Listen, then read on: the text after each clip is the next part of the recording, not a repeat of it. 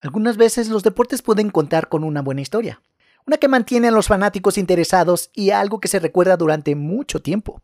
A lo largo de la historia de los deportes ha habido una gran cantidad de historias y recuerdos, pero solo unos pocos han alcanzado el estatus de leyenda urbana.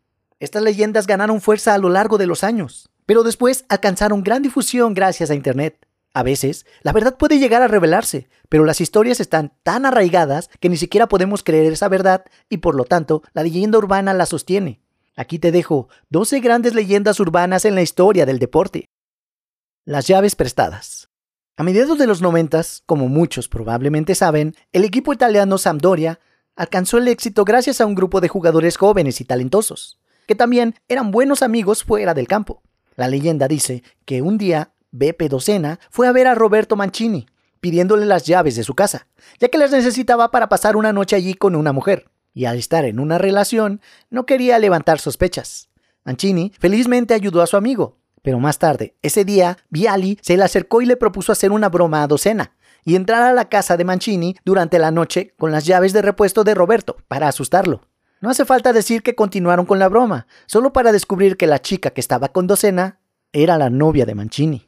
Piensa lo que quieras de la historia, pero Docena se cambió muy pronto a otro equipo y apenas estaba en la tercera serie, mientras que el Sandoria había ganado el Scudetto justo el año anterior. Los récords de Josh Gibson.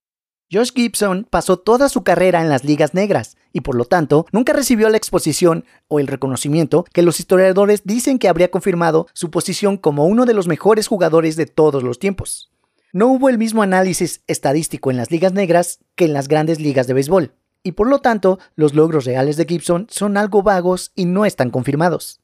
Las historias de jonrones de 182 metros y casi 800 jonrones de carrera se agregaron a su leyenda.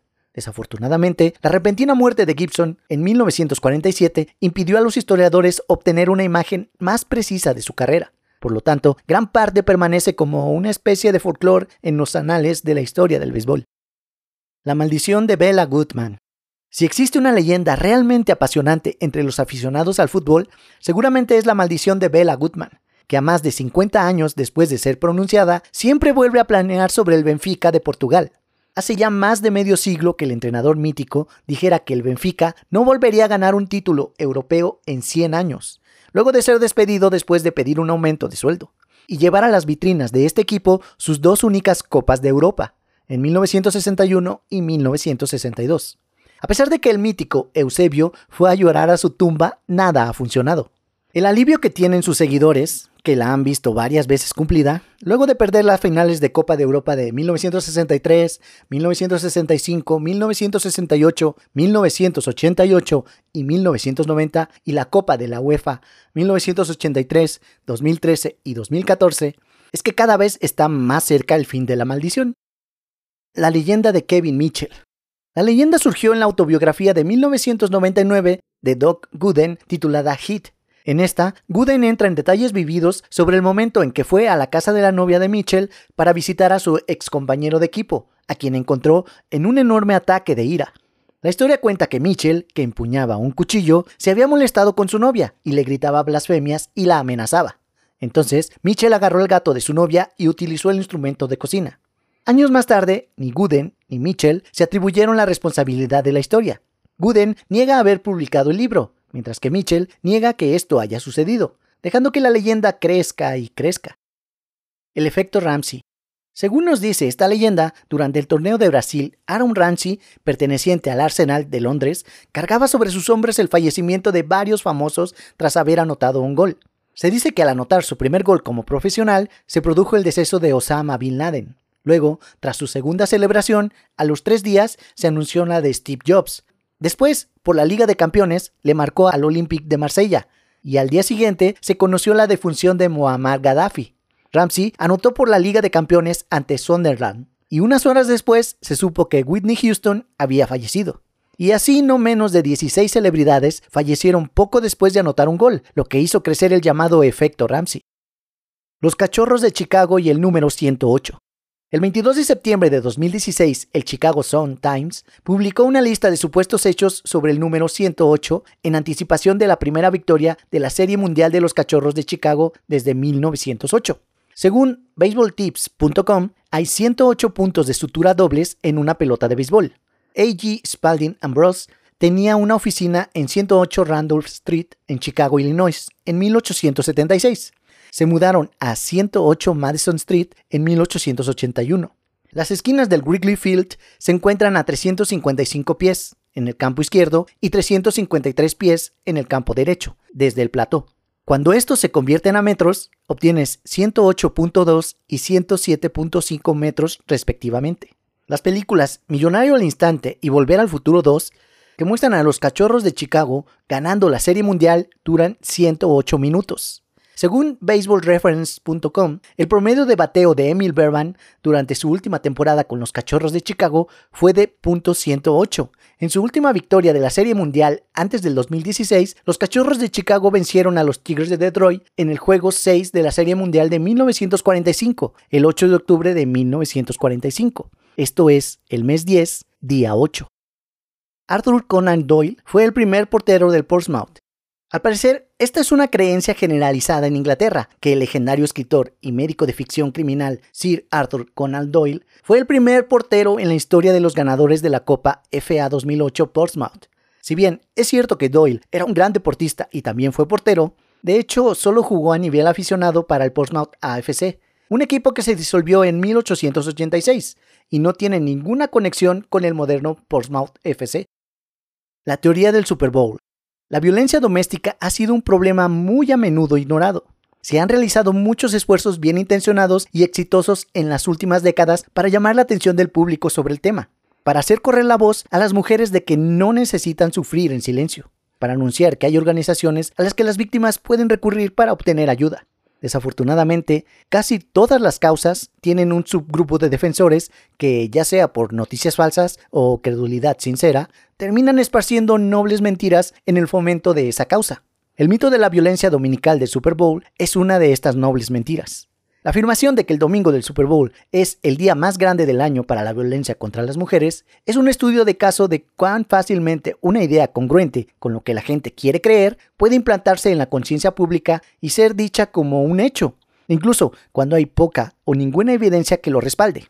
Los comentaristas se apresuraron a ofrecer razones por las cuales este hecho era tan obviamente cierto. Los hombres son en su mayoría bestias brutales, y el fútbol americano es el resumen de la postura machista insensible, agresiva, violenta, impulsada por la testosterona.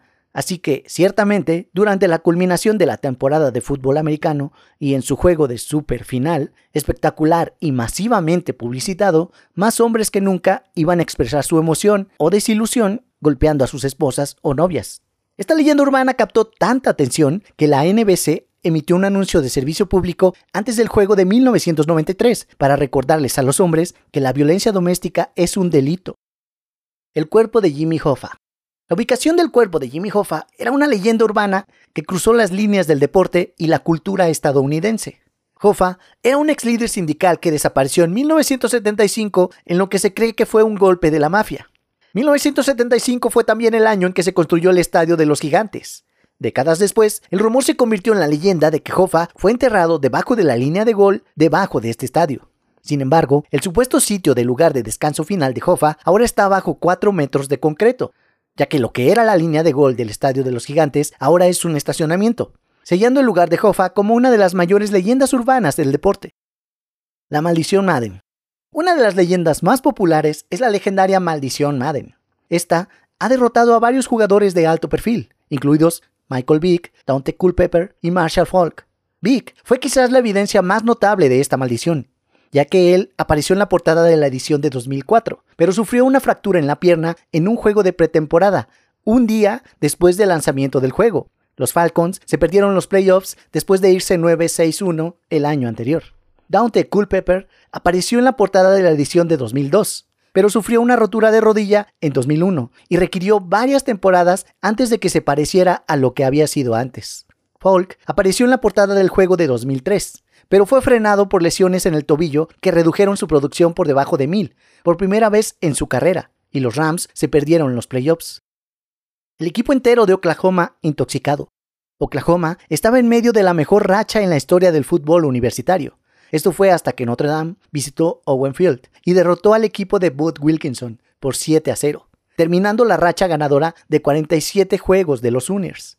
Según cuenta la leyenda, los Sooners, que no habían tenido problemas para anotar esa temporada, parecían tan fuera de forma y físicamente desorientados que la única explicación era la intoxicación alimentaria orquestada a manos de su oponente.